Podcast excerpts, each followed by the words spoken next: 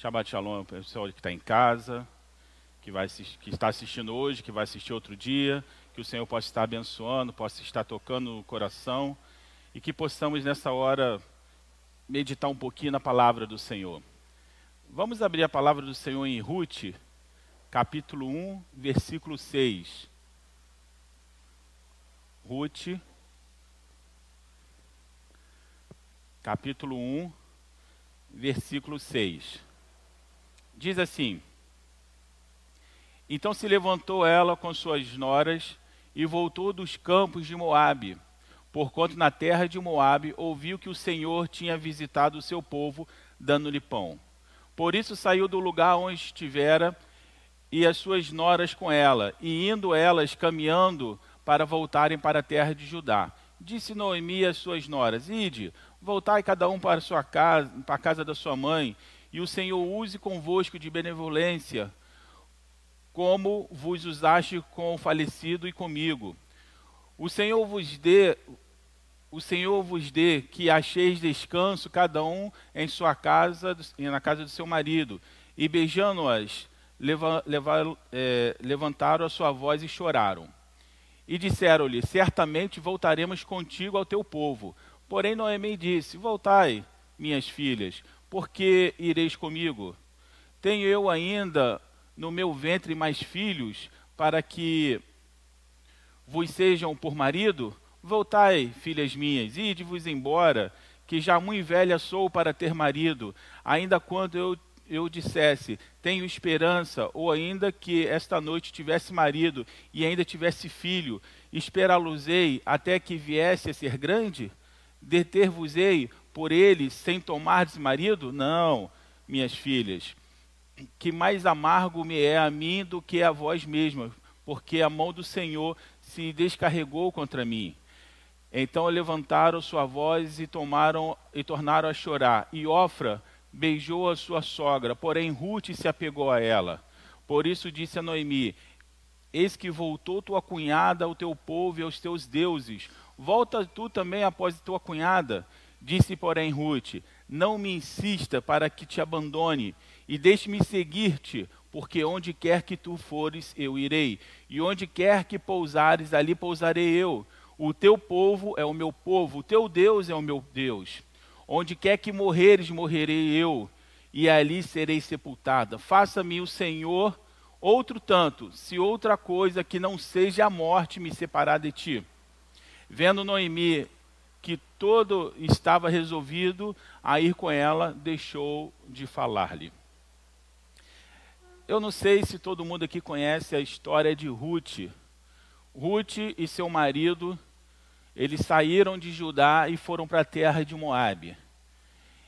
É, Noemi. Ruth e Noemi, Noemi e seu marido foram para a terra de Moabe, porque a terra de Judá estava passando por uma fome. Então, assim, nós precisamos ver alguns aspectos. A terra de Moab não era a terra onde o Senhor tinha destinado para o povo de Israel, amém? Então, quando ele sai daquela terra e vai para uma outra terra, eles abandonam a terra que o Senhor deu e vai para outra terra, e o fato deles abandonarem Judá é porque havia fome, então tem alguma coisa errada em Judá, amém? Por que, que há fome em Judá?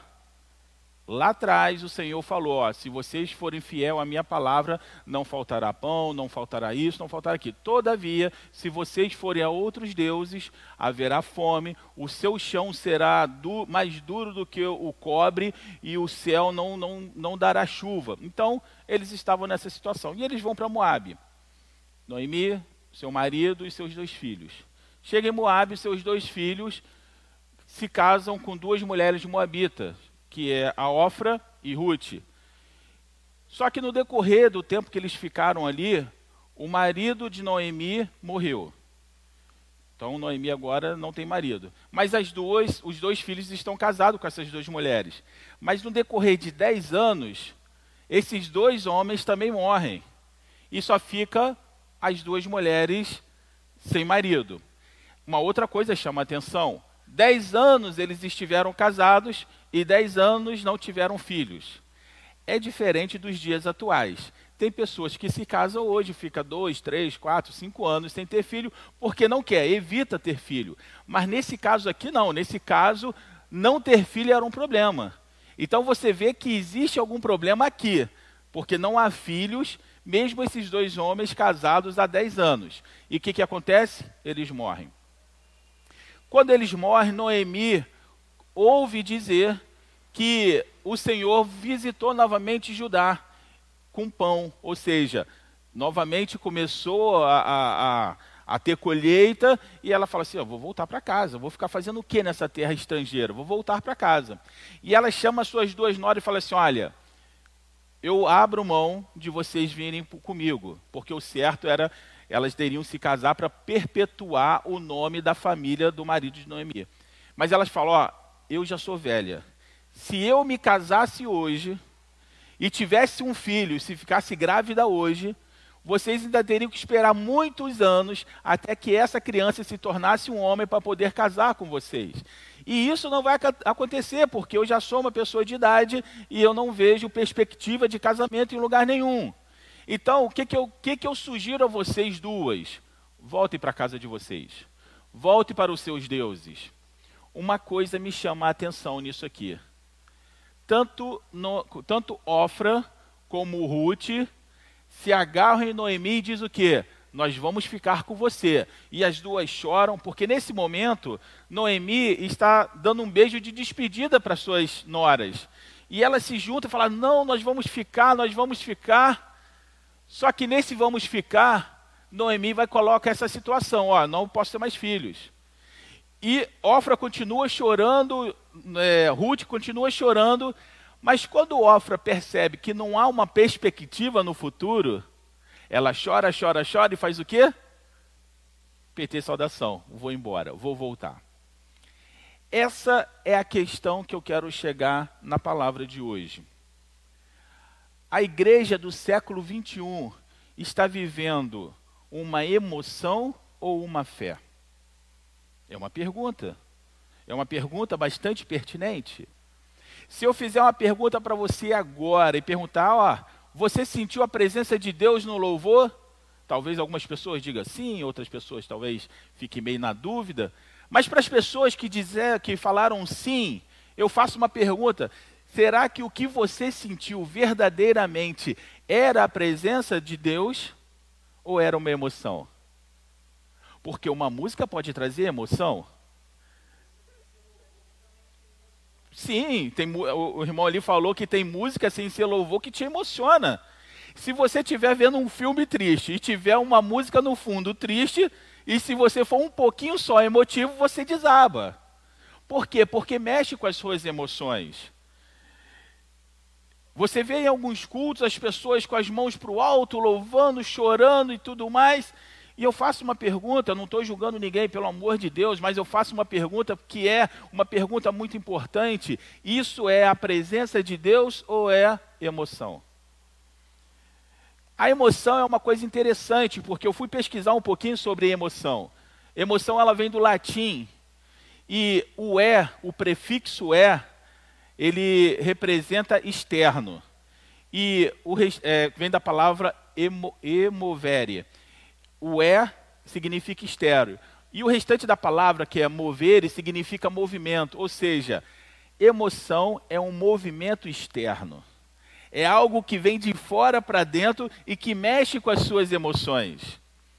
Você pode ver um culto de uma pessoa ali chorando com as mãos para o alto, e você pode pegar no YouTube e colocar um, um show de Elvis Presley e você vai ver várias pessoas com a mão para o alto e também chorando.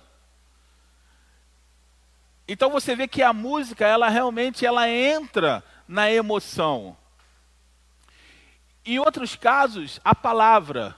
Às vezes você ouve uma palavra e você fala: "Nossa, essa palavra veio de Deus, essa palavra falou comigo". E eu faço a pergunta novamente: essa palavra mexeu com a sua emoção ou você verdadeiramente viu Deus nisso? Porque o poder da palavra é sensacional. E quem tem o dom da retórica faz miséria.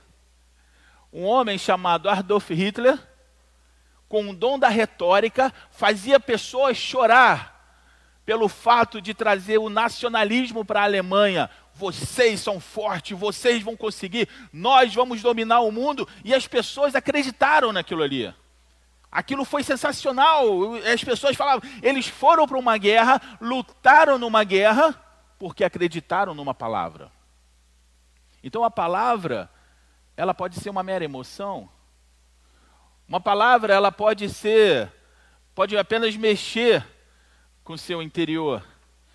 Quem já viu, ou na igreja, ou em algum vídeo, algum pastor pregando e pessoas ali na plateia, sentado ali, chorando compulsivamente? Alguém já presenciou isso? Eu faço uma pergunta.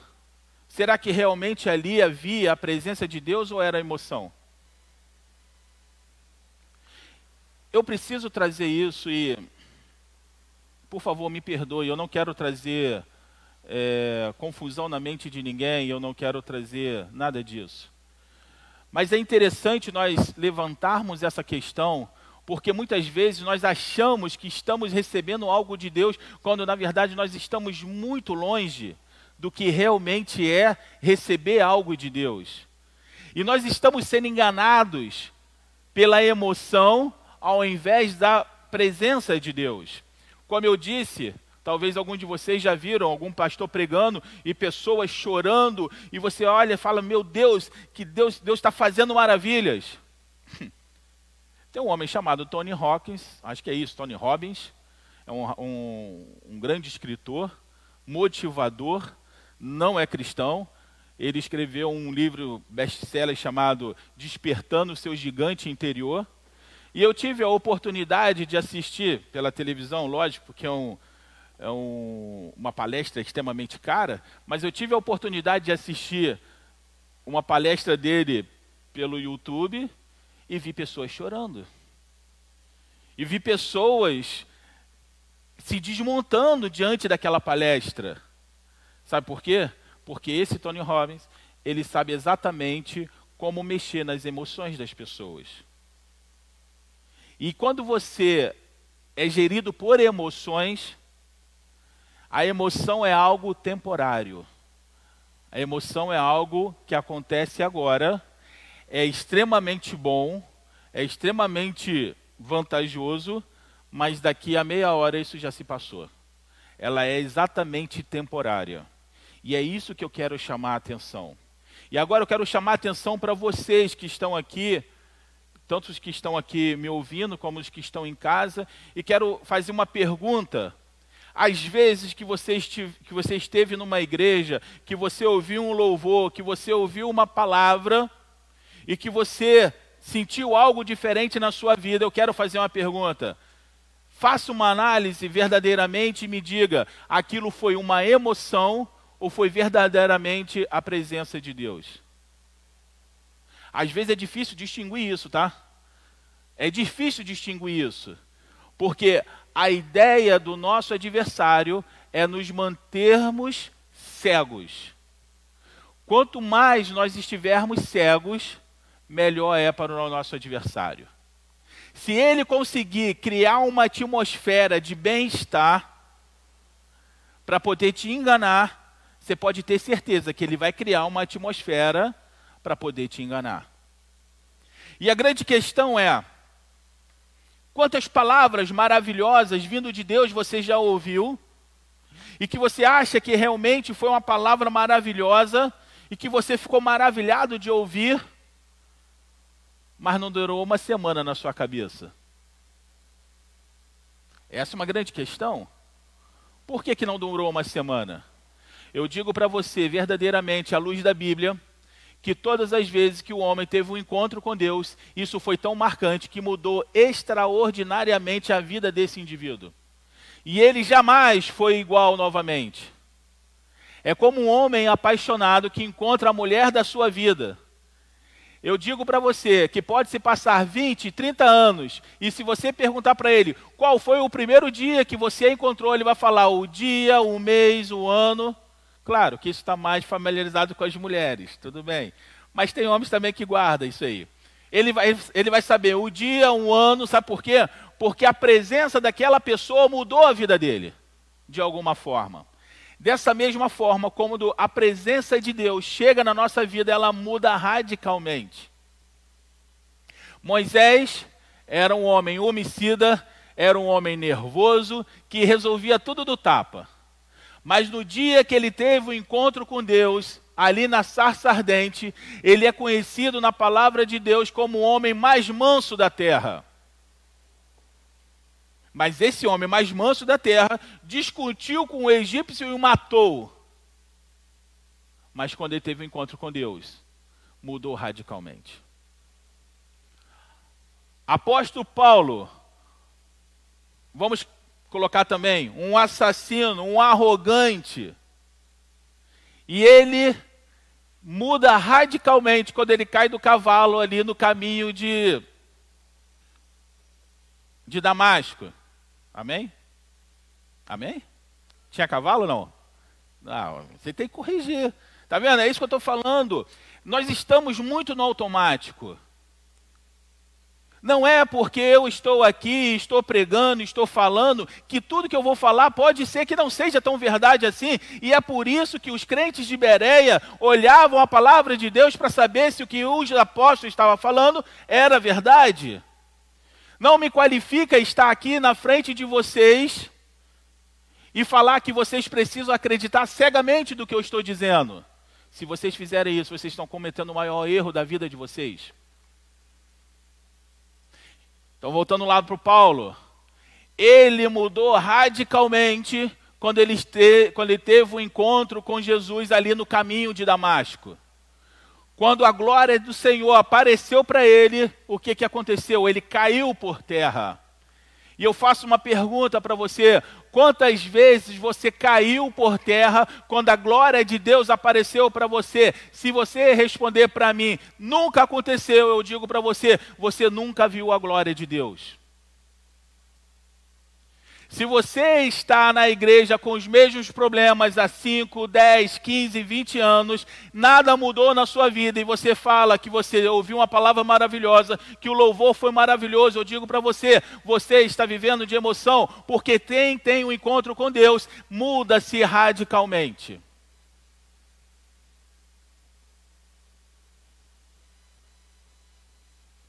Paulo, depois que ele teve o um encontro com Jesus, ele se tornou um emissário, sendo açoitado, ficando preso, mesmo sendo um cidadão romano. Naquela época, ter uma cidadania romana, ou o pai dele lutou numa guerra, ou alguém desprendeu muito dinheiro para comprar aquilo. Mas isso já não foi tão importante mais para ele. Sabe por quê? Porque ele teve um encontro radical com o Senhor. Noemi fala para as suas duas noras: Não há esperança em seguir-me. Volte para sua casa. A emoção tomou conta das duas e as duas choraram e abraçaram. Mas no momento que não houve uma perspectiva, Ofra falou o quê? Vou voltar. Essa, esse é o X da questão da palavra de hoje. Se você realmente tem um encontro com o Senhor, nada nesse mundo vai fazer você desistir dos planos que Deus tem para a sua vida. Apóstolo Paulo vai dizer que nem a altura, nem a profundidade, nem a fome, nem a perseguição, nada. Shalom, shalom, Alex, Cíntia. Está todo mundo sabendo que vocês chegaram agora é, ele vai dizer: nada poderá me afastar do amor de Cristo. Só quem tem uma vida transformada consegue executar uma palavra como essa.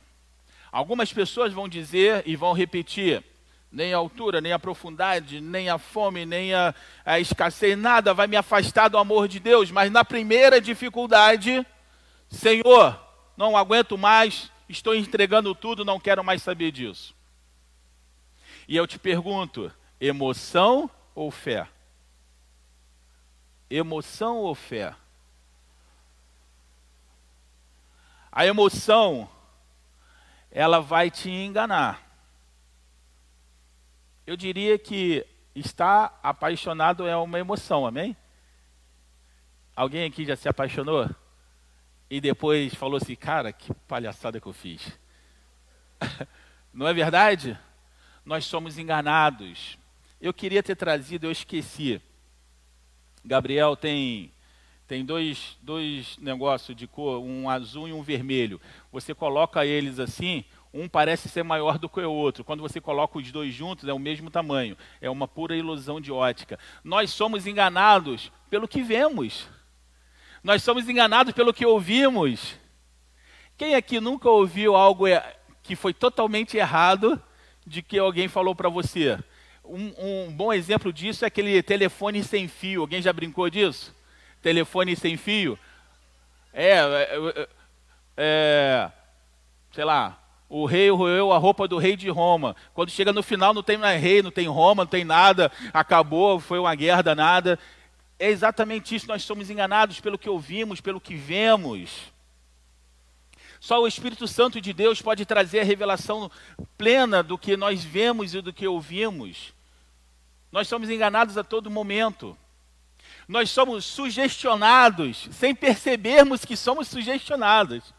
Eu, eu, eu tenho um, um, um, exemplo que eu acho muito fantástico de um, de, um, de um estudo que fizeram há muitos anos atrás. Várias pessoas assistindo um filme no cinema e eles colocaram muito rápido, não dava para ver, mas o, o sentido enxergou e estava lá tome Coca-Cola e come pipo e coma pipoca. E foi passando isso em alguns flashes durante o filme. E quando o filme acabou, todo mundo foi tomar Coca-Cola e comprar pipoca, porque nós somos sugestionados. E o mundo faz isso a todo instante, ele vai com que a gente fique sugestionados. E eu faço uma pergunta novamente. O que, que nós. Qual a igreja do século 21? Ela vive na emoção ou vive na fé? Muito se fala dessas eleições que vai acontecer agora. E que se o partido A vencer, talvez aconteça uma perseguição aos crentes, enfim. Uma igreja que vive na emoção, não estou dizendo, não estou defendendo, estou falando que estão repetindo aí. Mas eu quero falar o seguinte: uma igreja que vive na emoção consegue sobreviver a uma perseguição? De jeito nenhum. Só, só consegue sobreviver uma, uma perseguição aqueles que realmente estão firmados em Jesus através da fé, não na emoção.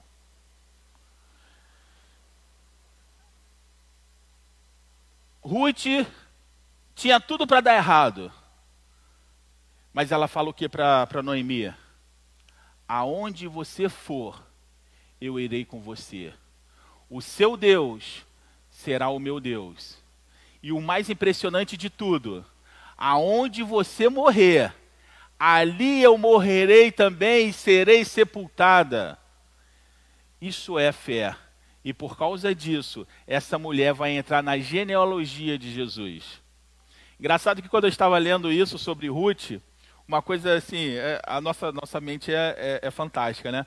E eu lembrei de um desenho o, daquele, os pinguins de Madagascar. Não sei se alguém já viu aqui. E tem uma, uma, uma parte que é, que é engraçada, que ele fala assim, eles são pequenininhos, né? Aí o comandante fala assim, Kowalski, quais são as nossas chances? Aí o Kowalski, 95% que a gente já era. Aí ele, beleza, e, e quanto aos outros 5%? Aí ele fala, é, como é que é? É emoção e glória. Aí ele fala assim: ah, então eu vou apostar nos 5%. Noemi fez a mesma coisa. Noemi, quais são as nossas chances? 99% da gente dá errado. E quantos 1%? Ó, 1% Deus pode operar. Eu vou apostar minhas fichas nisso aí. É nesse aí que eu vou.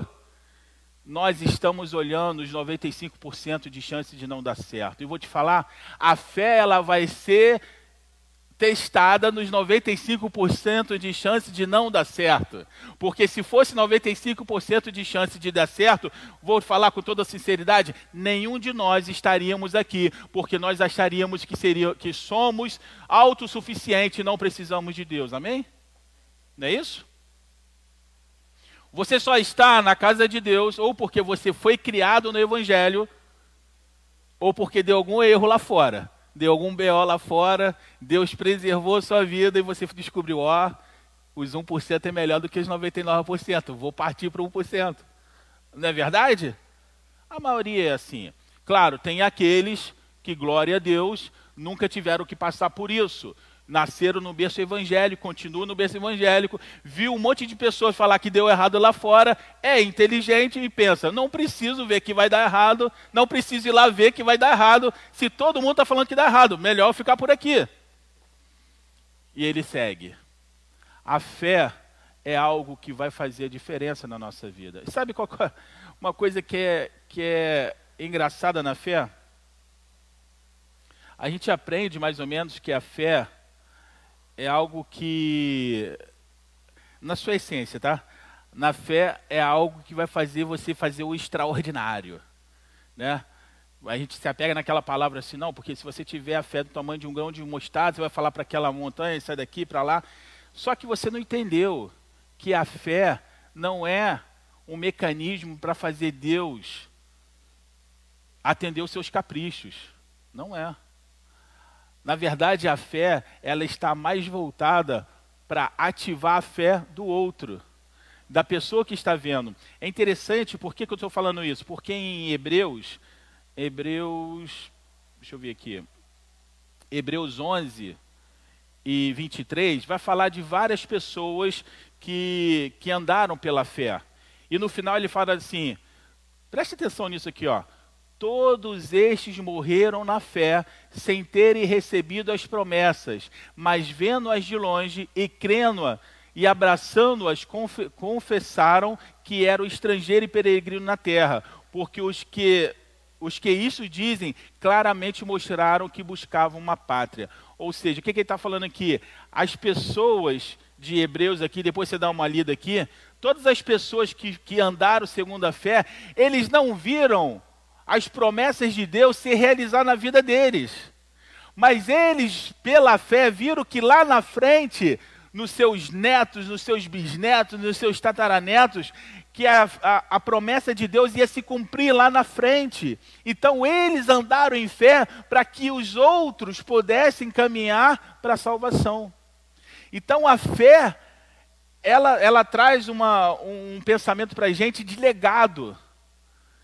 A fé não é algo que termina em nós, mas é algo que desperta numa próxima geração que nós não devemos andar por emoção e sim por fé. Porque a emoção ela é muito passageira, mas a fé ela é eterna. E preste atenção, porque muitas vezes nós estamos sendo enganados, achando que o que sentimos na igreja é uma demonstração de Deus, quando na verdade é emoção. Eu quero que isso seja impregnado na cabeça de vocês, para que vocês realmente, se vocês fizerem uma análise e falar assim: olha, até agora eu acho que tudo que eu senti foi emoção. Eu preciso buscar a Deus para que eu possa sentir verdadeiramente o que Ele tem de melhor para a minha vida. Quantos apóstolos Jesus teve? Doze de todos os apóstolos, qual era o mais chegado de Jesus? Pedro, Tiago e João. Dos três, Pedro, Tiago e João, qual era o mais chegado ainda a Jesus? João. Então João era muito amigo de Jesus, não é isso? Andou com Jesus, ele esteve lá na transfiguração. Ele foi, se não me engano, ele foi o único que esteve lá na hora do, do da, no Calvário ali, João andava com Jesus. Mas preste atenção, quando ele vê Jesus em glória, o que, que acontece com ele? Eu fui arrebatado no espírito no dia do Senhor e ouvi detrás de mim uma grande voz como de trombetas, que dizia: Eu sou o Alfa e o Ômega, o primeiro e o derradeiro, E o que vês, escreve no livro e envia às sete igrejas que estão na Ásia a Éfeso, a Esmirna, Pérgamo, Tiatira, Sarde, Filadélfia e Laodiceia. E virei-me para ver quem falava comigo, e virando-me, vi sete castiçais de ouro, e no meio dos sete castiçais um semelhante ao filho do homem, vestido até os pés de uma roupa comprida e cingido pelos peitos com um cinto de ouro. E a sua cabeça e cabelos eram brancos como lã, como neve, e os seus olhos como chama de fogo. E os seus pés semelhante a latão reluzente, como se tivesse sido refinado numa fornalha. E a sua voz, como a voz de muitas águas. E ele tinha na sua destra sete estrelas, e na sua boca saiu uma aguda espada de dois fios. E o seu rosto era como o sol, quando na sua força resplandece. E eu, quando o vi, caí sobre os pés como morto. Isso é a presença do Senhor. João, um homem que era amigo de Jesus, que andou com Jesus durante três anos, um dos melhores amigos de Jesus, mas quando ele vê Jesus em glória, que ele olha para aquela glória, ele cai como morto. Faço uma pergunta: quantos de nós já caímos como morto pela glória de Deus em uma igreja? Shalom, Mônica. Quantos de nós já caímos como morto? Não me diga que você viu a glória do Senhor. Não me diga que você viu a glória do Senhor. Quando você olha para o tabernáculo, em apenas duas vezes a glória de Deus é descrita na Bíblia que ela encheu aquele lugar. E a glória de Deus era tão grande nos dias de Salomão, quando a glória de Deus desceu naquele no, no templo, a glória de Deus era tão grande que nem o sumo sacerdote, o único homem da terra naquela ocasião que podia entrar nos santos dos santos, ele não conseguiu entrar porque a glória de Deus encheu todo aquele lugar. Lá no tabernáculo, quando a glória de Deus descia no tabernáculo, nem Moisés conseguia entrar nem Arão. Moisés ainda, ainda tinha mais contato com o Senhor. A glória de Deus é algo extraordinário. Não é uma emoção que faz a sua pele arrepiar, não é uma emoção que faz você chorar, não é uma emoção que faz você sentir um bem-estar, não é. A glória de Deus, ela é transformadora. E sabe por quê? Os homens que viram a glória de Deus caíram como mortos, porque quando a glória de Deus aparece para mim e para você, a primeira coisa que acontece na nossa vida é uma confrontação do nosso pecado. Quando você olha para a glória de Deus e você, e, e, nesse mesmo momento, você percebe o quanto você é pecador, e o quanto que aquele ser glorioso sofreu por você, sem precisar, aquilo faz você cair no seu chão como morto. Isso é a glória de Deus. Você não pode dizer e me perdoe, meus irmãos, porque eu falo isso à luz, da, à luz da Bíblia. Você não pode dizer que você viu a glória de Deus se você continua tendo os mesmos problemas. Você não pode dizer que você viu a glória de Deus se não houve uma mudança verdadeiramente na sua vida, porque aquele homem teve contato com Jesus, ele muda radicalmente. Lázaro, desce dessa árvore que eu quero entrar na sua casa. Um homem que era ladrão, um homem que era roubava dos outros. Zaqueu, quando, quando ele, ele, ele entra na casa de Zaqueu e começa a conversar com Zaqueu, Zaqueu se sente tão confrontado. A Bíblia não fala que Jesus diz assim: olha, você tem que resolver uma experiência do seu passado. A Bíblia não fala isso. Mas quando ele é confrontado na sua vida, o que, que ele fala? Se eu devo alguém, e ele sabia que devia, eu não vou apenas devolver, eu vou devolver quatro vezes mais. Sabe por quê? Porque Jesus entrou na minha casa e é impossível eu ser a mesma pessoa. Todas as pessoas que foram levadas até Jesus, seja paralítico, seja cego, seja mudo, seja endemoniado, todas elas tiveram uma mudança radical nas suas vidas. Nenhum endemoniado chegou até Jesus e foi embora endemoniado. Nenhum cego chegou até Jesus e foi embora cego. Nenhum paralítico chegou até Jesus paralítico e foi embora paralítico.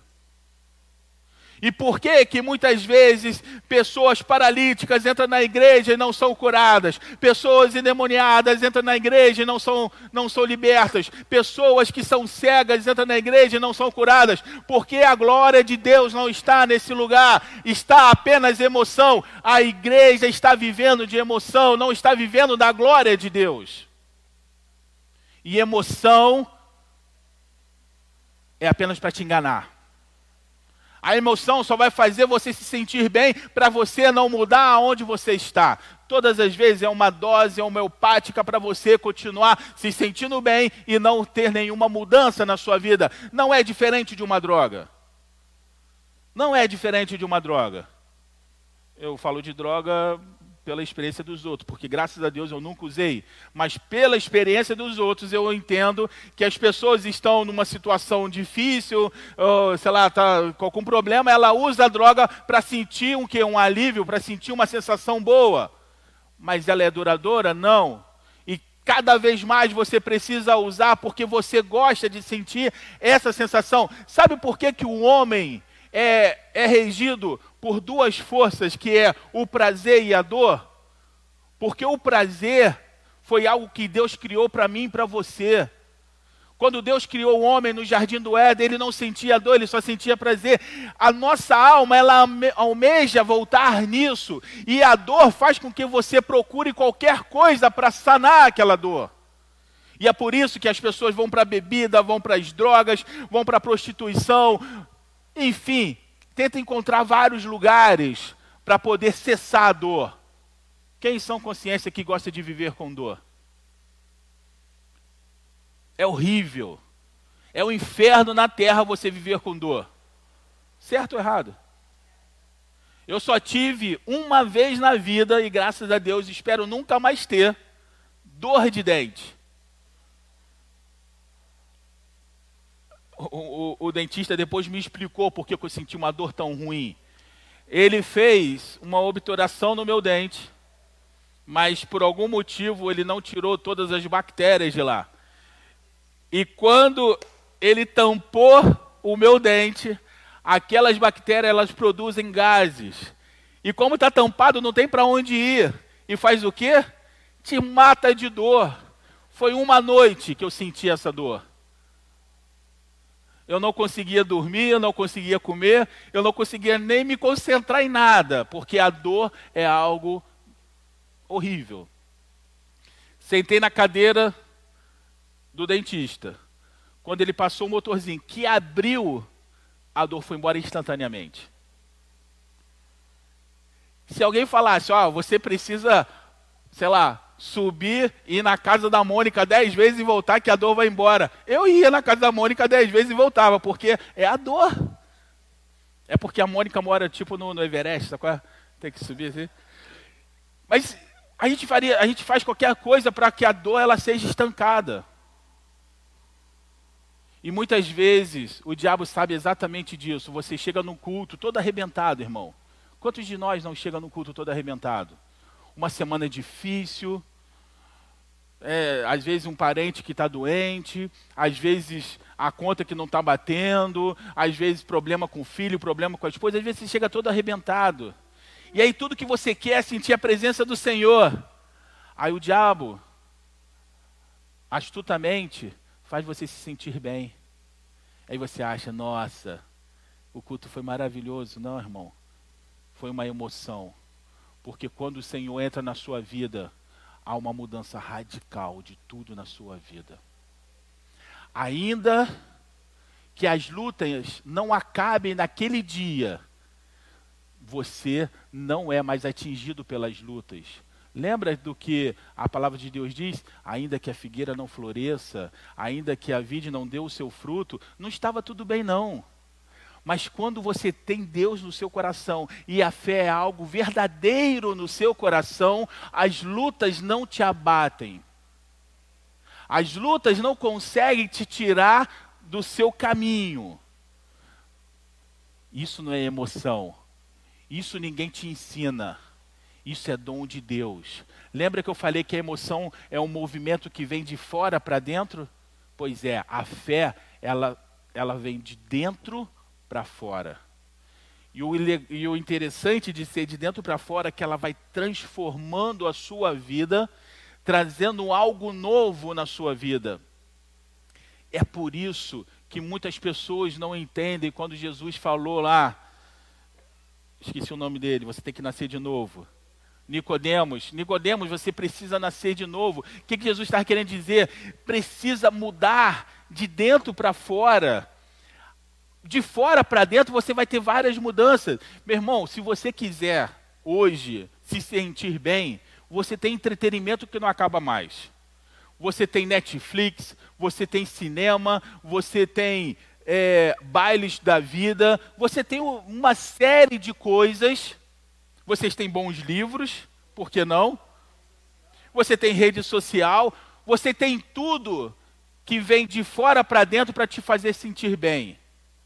Mas sabe qual é o problema desse te fazer sentir bem? É porque você acha que você não precisa sair da onde você está. Esse bem temporário te aprisiona aonde você deveria ter saído há muito tempo. Tem uma história, eu não vou lembrar o nome do, do autor, mas é um homem, um sobrevivente da Segunda Guerra Mundial que escreveu um livro Wilson, é, eu não lembro. E ele conta a trajetória dele na Segunda Guerra Mundial. Ele era ainda um garoto e o pai dele, judeu, em um daqueles países que foi dominado pelo nazismo. E ele falava para o pai dele assim: pai, nós precisamos ir embora porque a Alemanha está chegando. E ele falava: não, a Alemanha não vai chegar, nós estamos bem aqui, a guerra vai acabar. Sabe por que, que aquele homem não saiu daquele país? Porque ele estava bem. Ele era um empresário, ele tinha algumas lojas, ele tinha uma estrutura de vida que trazia um, uma, um conforto para ele naquele lugar. Mas aquele conforto um dia acabou quando as tropas alemães entraram naquele país, pegaram todo o dinheiro dele pegou ele e a família dele e jogou lá em Auschwitz. Todos morreram, só esse garoto sobreviveu. E eu faço uma pergunta: por que, que ele não saiu daquele país? Porque o bem-estar prendeu ele naquele lugar. E é isso que tem acontecido com a igreja do Senhor. Sabe por que, que as pessoas não buscam o Senhor? Porque o bem-estar está fazendo você ficar mortificado. Sabe por que que... Lembra que, acho que Jeremias que um anjo mede e ele entra no rio e o rio dá o que? Nos seus calcanhares. E ele mede mais um pouquinho e agora ele entra mais um pouco naquele rio e aquilo ali dá ali na sua cintura. E ele mede mais um pouco e daqui a pouco ele já não consegue mais andar, agora ele tem que nadar. Isso é o que o Senhor quer fazer das nossas vidas. E sabe o que é interessante desse texto? Fala que esse texto o anjo fala assim: está vendo essas águas? Essas águas são vida, e ela vai até o mar, e quando chegar no mar, vai trazer vida no mar. E aonde quer que essa água passar, vai trazer vida. No entanto, tem um problema. Aonde essa água passar, e se ela ficar empoçada em um charco, isso é morte, está escrito. Sabe por quê? Porque palavras que são isoladas de um contexto, pode até fazer você se sentir bem, mas não é isso que Deus quer para a sua vida. Existem muitas mensagens que são pegadas de um texto fora de contexto para fazer você se sentir bem no seu pecado e você sai feliz da vida e você acha que você não precisa de mudança na sua vida, mas a palavra de Deus diz: sem arrependimento você não vai alcançar perdão. E mais, sem fé, de forma alguma você vai agradar a Deus. Não é emoção, é fé. Não é emoção, é fé. O que que eu aprendo com com Ruth? Nem sempre a escolha que fazemos parece ser a melhor. Mas se o Senhor tiver nessa escolha, ainda que não tenha fruto, ainda que a figueira não floresça, ele vai fazer um milagre na minha e na sua vida. E não vai faltar nada na minha e na sua vida. Ainda que você precise passar pelo vale, que é da sombra e da morte, se ele estiver do seu lado, passe, meu irmão, porque você não vai ser atingido. Mil cairão ao seu lado e dez mil à sua direita. No entanto, não é um homem de emoção, mas um homem de fé jamais será atingido. Jamais será atingido. Quando eu estava de tarde aqui, meditando nessa palavra, estava orando, uma coisa que Deus colocou muito forte no meu coração foi isso. Nós estamos vivendo, vivendo na emoção. Nós estamos vivendo. Vou fazer uma analogia. Estamos vivendo numa matrix onde nós parecemos viver muito bem, mas Deus está completamente decepcionado com a igreja, porque a igreja ela não tem buscado. Muito se fala sobre avivamento. Quantos de vocês crê que haverá um avivamento ainda na terra? Quem crê? Haverá um avivamento na terra, porque a palavra de Joel fala que haverá um avivamento. Mas esse avivamento está condicionado a aprender a palavra de Deus. Lê lá. Todo mundo só lê. Eis que derramarei do meu espírito sobre toda a carne, e vossos filhos e vossas filhas profetizarão. A gente só se prende nesse texto, mas lê o que está antes desse texto. Deus falando: Eu vou enviar alguém para ensinar a minha palavra para vocês. Porque você só vai saber o que me agrada se você conhecer a minha palavra. É por isso que Paulo fala que a, a lei ela é complicada, porque é a lei que mostra o pecado. Mas se não fosse a lei, eu não saberia em que ponto eu estou desagradando a Deus. É através do ponto que eu sei que eu estou desagradando a Deus que eu vou pedir perdão pelos meus pecados. Agora, se eu não sei que eu estou desagradando, como que fica? É como se eu e Alex somos grandes amigos e de repente eu faço alguma coisa que o magoa profundamente, mas eu não tenho noção que eu fiz isso. Se o Alex ou a Cíntia não me contar o que aconteceu, eu nunca vou poder me retratar.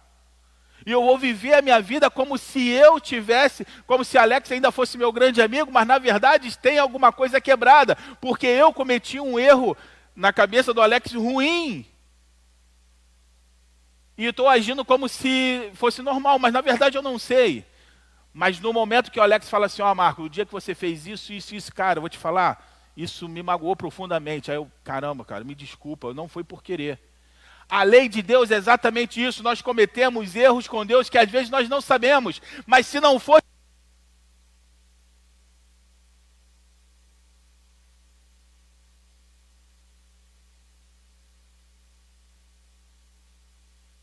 Alô?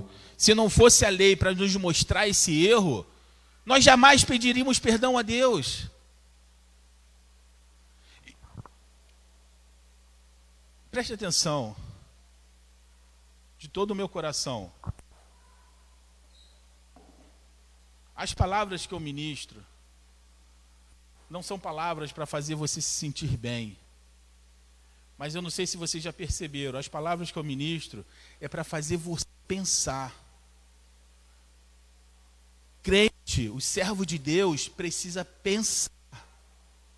Nós precisamos pensar. Nós não somos é, robô que vai ser seguindo uma programação, não. Deus ele quer se revelar a cada um de nós no individual. O problema é que nós colocamos pessoa nesse lugar que deveria ser o lugar que nós nos encontramos com Deus, nós colocamos alguém para fazer esse processo. Quando na verdade Deus ele quer se revelar a você, ele quer se revelar a você, ele quer se revelar a mim. Porque eu vou falar, as maiores lutas que eu e você vamos passar não é dentro da igreja, é lá fora. Eu costumava falar aqui para os rapazes que vinham aqui da Segunda Viva, eu falava, meu irmão, preste atenção no que eu estou te falando, porque isso é importante, porque o maior gigante que você vai enfrentar não é aqui dentro, aqui dentro é o quartel, aqui ninguém vai te atacar. O problema está no asfalto, irmão, quando você for lá fora. É lá fora que você vai ser testado na sua fé. É lá fora, é no seu trabalho, que você vai ser testado na sua fé é no colégio, é na rua, é lá que você vai ser testado. E é ali que os gigantes precisam ser derrotados na sua vida. A minha oração no, nessa, nessa, tarde, nessa tarde que eu estava aqui é: Senhor, derrota os gigantes da minha vida. Derrota os gigantes que têm me impedido de chegar até o trono da, da graça. Esses gigantes que muitas vezes estão nos nossos olhos, muitas vezes estão nos nossos ouvidos, muitas vezes está no nosso coração, que nos impede.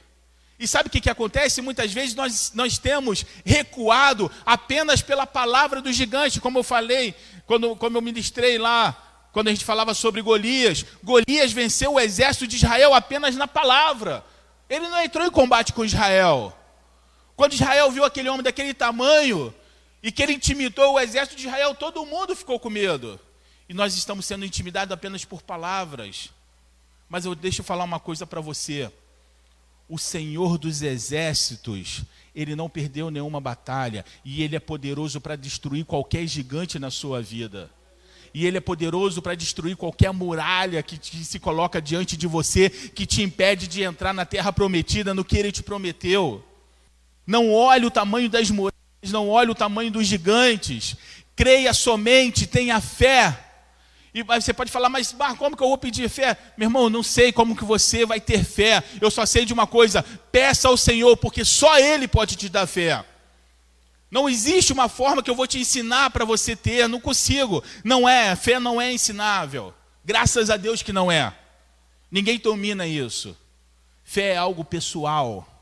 Fé é algo, é experiência de cada um de vocês. Isso é fé. Não ande por emoção. Não vá por emoção. A emoção ela acaba. Eu lembro que quando a gente fazia TFM, a gente corria e às vezes nossos comandantes lá era louco, né? A gente corria 10 km por dia todo dia. E às vezes a gente estava muito cansado e alguém ia puxar a contagem. Às vezes era uma contagem legal, aquilo dava um ânimo. Mas quando quando acabava a contagem, o ânimo ia embora e você continuava cansado. Isso é emoção. Ela só te dá um ânimo ali, mas você continua cansado. Mas quando o Senhor entra na sua vida, Ele tira o fardo pesado e troca por um leve. E todo o seu cansaço, ele é renovado em nome de Jesus. Eu preciso ser renovado. Quantos aqui precisa ser renovado? Quantos aqui, pre... irmão, pelo amor de Deus, Faça a, a oração mais importante da sua vida nessa hora. Senhor, eu não quero estar aqui por emoção. Eu não quero me movimentar pela palavra que o pastor está falando, não. Eu quero ouvir a tua palavra no meu coração nessa noite. Porque se, preste atenção, você pode estar cansado, irmão. Você pode estar desanimado. Mas se aquele anjo que alimentou Elise aparecer para você e te alimentar, você vai andar mais dezenas de quilômetros. Eu preciso ser alimentado nessa noite. Eu preciso que o anjo me alimente para que eu continue caminhando. Porque eu vou te falar, para todos nós, um dia a gente se sente muito cansado. Talvez você não se sinta cansado hoje, mas talvez você já se sentiu cansado algum dia. E eu vou te falar, não é a emoção que vai te levantar. Quem vai te levantar é a mão poderosa do Senhor. Ele está medindo nessa noite. E você está diante do rio. Alô? E você está diante do rio.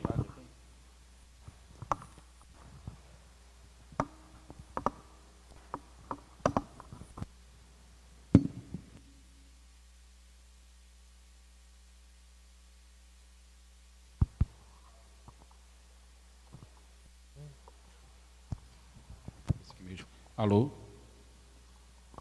Você está diante do rio nessa noite. Mas cabe a você entrar nesse rio. Cabe a você caminhar.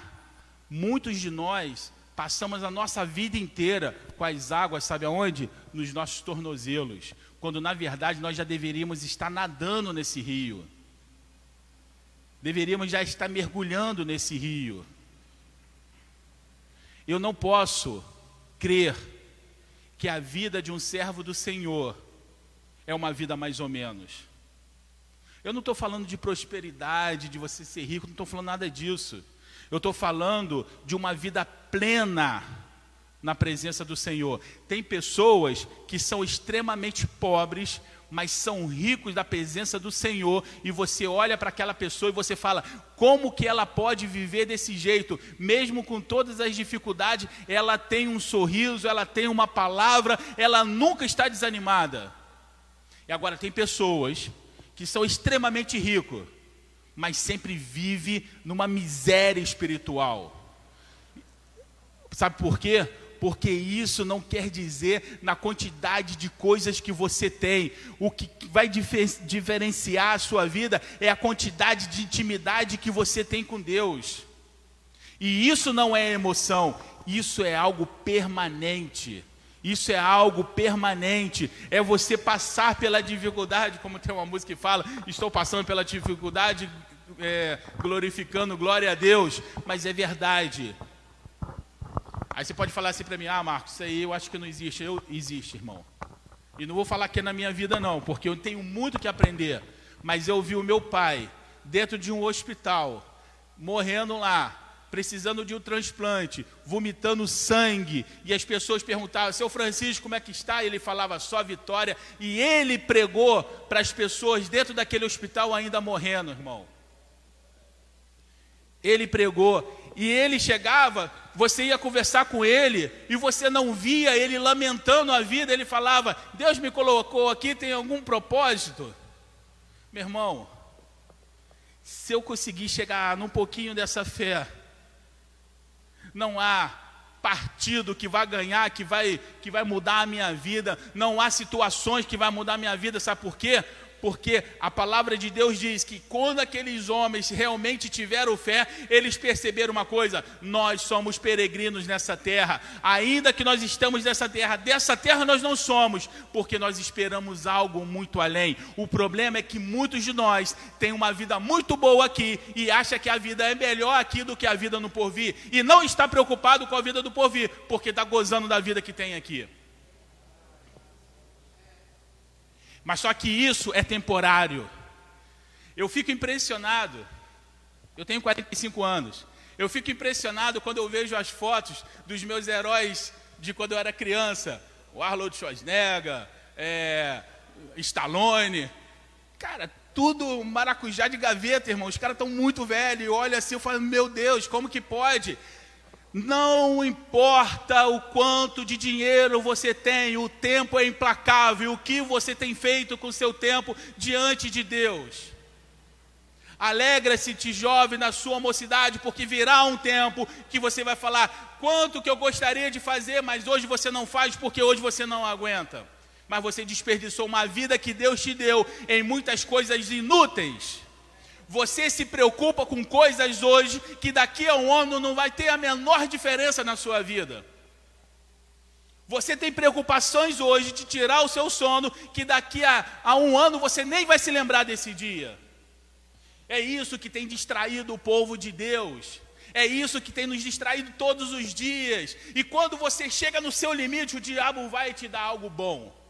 E você fica feliz, e você acha que a presença de Deus não é a presença de Deus. Ele está te enganando, porque a presença de Deus, ela supre todas as suas necessidades. A sua alma, ela se torna transbordante, meu irmão. Vou falar para você, antes dessa palavra bater aí, ela bate aqui primeiro. De repente eu estou pregando para mim e vocês estão ouvindo, acho que eu estou falando alto, vocês estão ouvindo? Porque é isso. A fé não é algo que se aprende. Emoção é o que tem transformado as igrejas hoje. Hoje as igrejas são lugares de entretenimento. Você tem bandas maravilhosas, você tem pregadores que vão falar com todas as técnicas de neurolinguística, vai fazer você chorar, mas quando você chegar em casa, você não vai ter nenhuma transformação e você vai continuar na mesma miséria de sempre.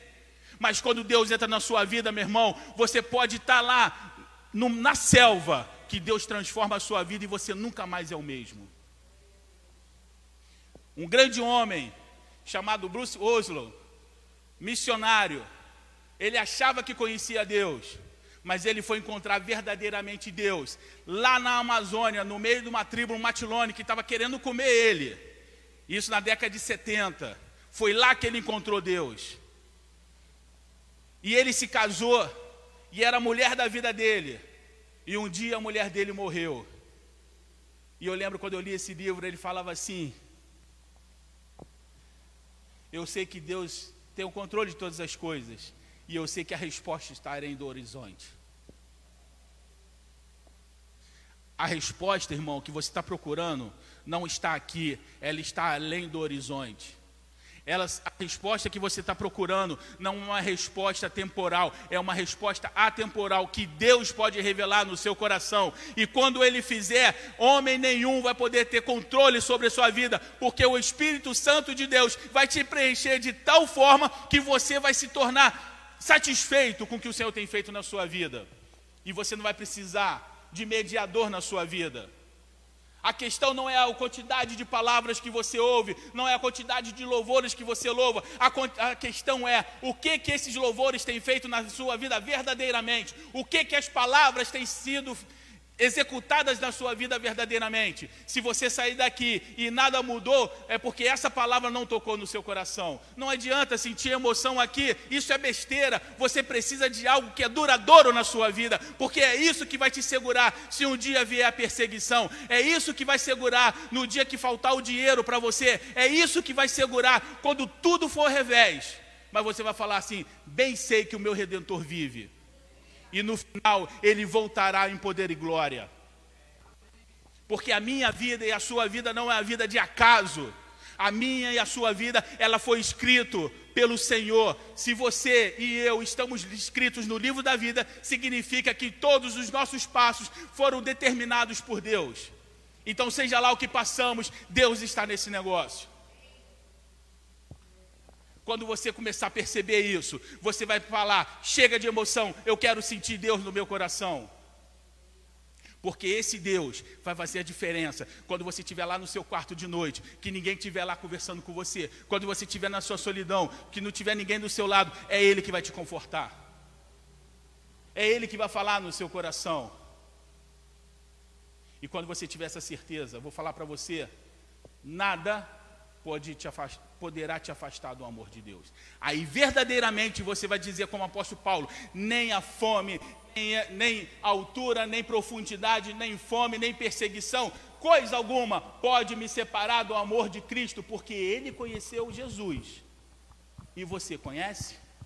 Ou você acha que conhece? Ou te falaram de um Jesus que não é o Jesus real? Porque eu vou te falar, se você fizer uma pesquisa, existe tanto Jesus por aí, meu irmão, que fica até difícil de saber qual que é o verdadeiro. Agora, sabe qual é o verdadeiro? É aquele que morreu por você, que levou as suas chagas, que levou os seus, os seus medos, a sua angústia lá na cruz. Esse é o verdadeiro. E é esse que vai entrar no seu coração e vai fazer toda a diferença na sua vida. E você jamais será o mesmo. Aí sim, você pode dizer: Isso aqui não é emoção, isso aqui é fé.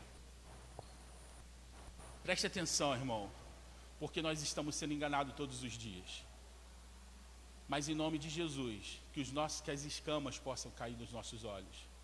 Muitas vezes a gente fala assim, ah, a gente ora, ah, Senhor, que as escamas dos olhos dos judeus possam cair para te reconhecer como Senhor Salvador. Ah, meu irmão, para, para com isso. Às vezes nossa, as escamas nos nossos olhos é pior ainda.